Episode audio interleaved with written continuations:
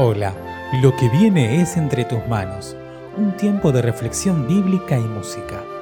Quienes lo hacemos, esperamos que te ayude a acercarte más al corazón de Dios. Mi nombre es Carlos Jacobs y te invito a que te unas conmigo en la siguiente oración. Gracias Padre, porque en todo momento y en todo lugar, en las buenas y en las malas, en los éxitos y también en los fracasos estás presente. Te mostrás, nos sostenés, nos guías y te nos revelás. Gracias, Padre Santo, en nombre de Jesús. Amén. Descubro mi refugio entre tus brazos. Tu río intenso calma mi sed. Encuentro en tu palabra mi descanso. Tu amor inmenso colma mi ser. Así dice esta canción que vamos a cantar juntos, hermano, juntos, hermana, alabando a nuestro Dios de la vida.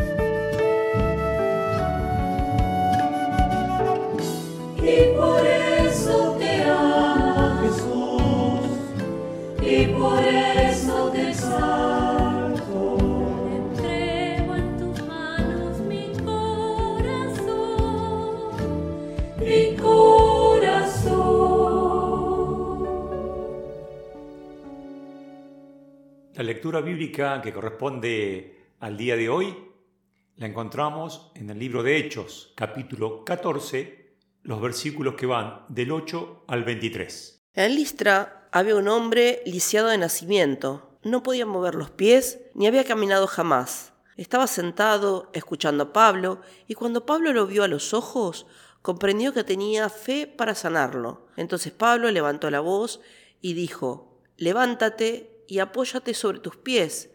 Y aquel hombre dio un salto y comenzó a caminar.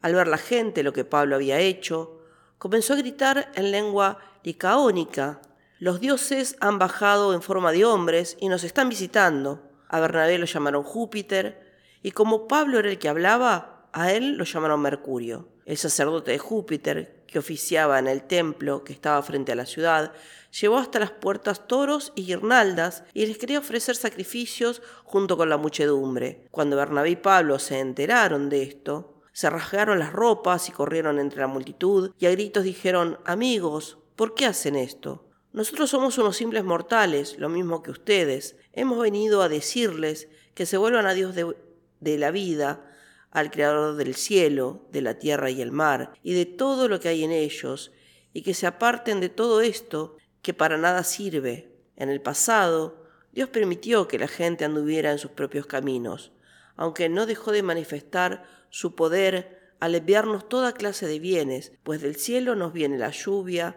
que hace fructificar la tierra para nuestro sustento y alegría. Cuando ellos dijeron esto, casi les fue imposible impedir que la multitud les ofreciera sacrificio. En ese momento llegaron de Antioquía y de Iconio unos judíos que persuadieron a la multitud para que apedrearan a Pablo. Después de esto lo arrastraron y lo llevaron fuera de la ciudad, pues creían que estaba muerto, pero los discípulos lo protegieron, y Pablo se levantó y entró en la ciudad y al día siguiente salió con Bernabé para Derbe. Después de anunciar el Evangelio en aquella ciudad y de hacer muchos discípulos, los dos regresaron a Listra, a Iconio y a Antioquía, y allí infundían ánimo a los discípulos y los alentaban a mantener la fe. Les decían, para entrar en el reino de Dios no es necesario pasar por muchas tribulaciones. También nombraron ancianos en cada iglesia y luego de orar y ayunar los encomendaron al Señor en quien habían creído. El texto que acabamos de escuchar nos relata una experiencia maravillosa que vivió el apóstol Pablo junto con Bernabé, donde el Señor sustenta el testimonio de estos discípulos suyos con gracia y con poder para sanar a esta persona que había estado sufriendo tantos años y ahora por fe había sido sanada.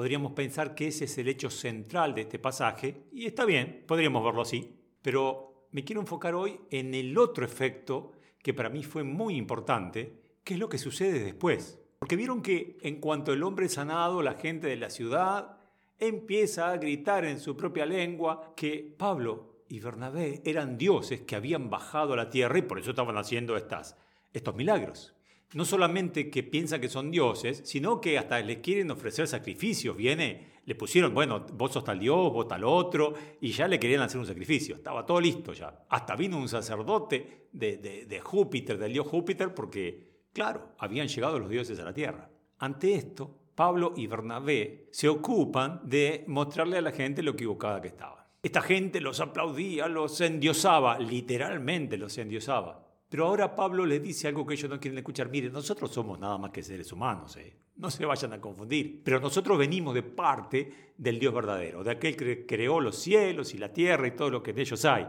Es decir, el Dios en que nosotros creemos, le está diciendo Pablo, es verdaderamente Dios. Y esos dioses en los que ustedes creen son criaturas de nuestro Dios. Es fuerte lo que Pablo le está diciendo. La gente se pone como loca y ya no los quiere eh, no les quiere ofrecer un sacrificio a ellos, lo quiere sacrificar a ellos. y deciden matarlos. Entonces los llevan afuera de la ciudad para apedrearlos y se ve que pensaron que habían logrado su cometido porque lo dejan tirado afuera de la ciudad, dándolo por muerto. Fíjense el cambio de ponerlos allá arriba y considerarlos dioses a dejarlos allá abajo tirados en el piso, dándolos por muerto.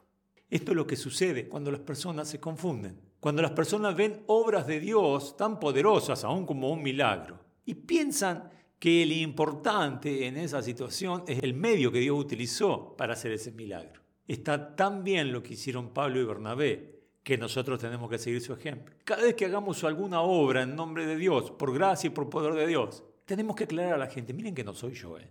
Mire esto gracias al poder de Jesucristo, ¿eh? el Espíritu Santo obrando. Va a haber gente que lo entienda y así va a mirar a Jesús, que al fin y al cabo es nuestra meta en toda buena obra que podamos hacer en el poder de Dios. Y va a haber otra gente que no entienda, no solo que no entienda, sino que se disguste, se enoje con nosotros, digo, no, sos vos.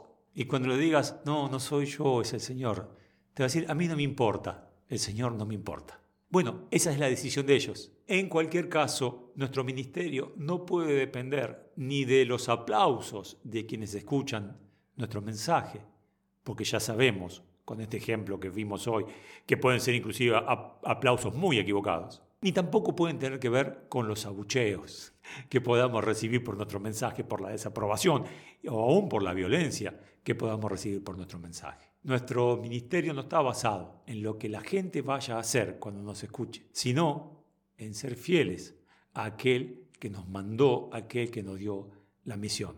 Sabemos que a veces vamos a recibir alabanzas, otras veces vamos a recibir agravios. Cuando recibamos alabanza, que la gente tenga claro que nosotros lo hacemos en nombre de Dios y que a Él le corresponde toda la alabanza. Cuando recibamos agravios, estemos sostenidos a la gracia de Dios. Y fíjense que no por nada el Señor mandó a los discípulos de dos en dos. No vayan solos, vayan de dos en dos. No por nada Pablo no fue solo, fue con Bernabé. Porque en los momentos de la desaprobación, en los momentos aún en que puedan ser violentos contra nosotros, es mejor estar acompañados, es mejor no estar solos. Y el Señor además va a proveer a otros discípulos y a otras discípulas que nos cuiden, como hicieron ahí con Pablo y con Bernabé, estos discípulos, estas discípulas de esa ciudad. Y así ellos pudieron salir de ese lugar con bien para seguir adelante con su ministerio. Acordate, que no te deslumbren los aplausos y tampoco que te tire al piso la desaprobación.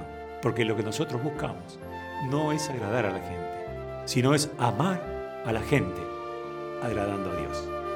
Gracias por escuchar Entre tus manos, un audio podcast realizado por la Iglesia Evangélica Metodista de Bernal.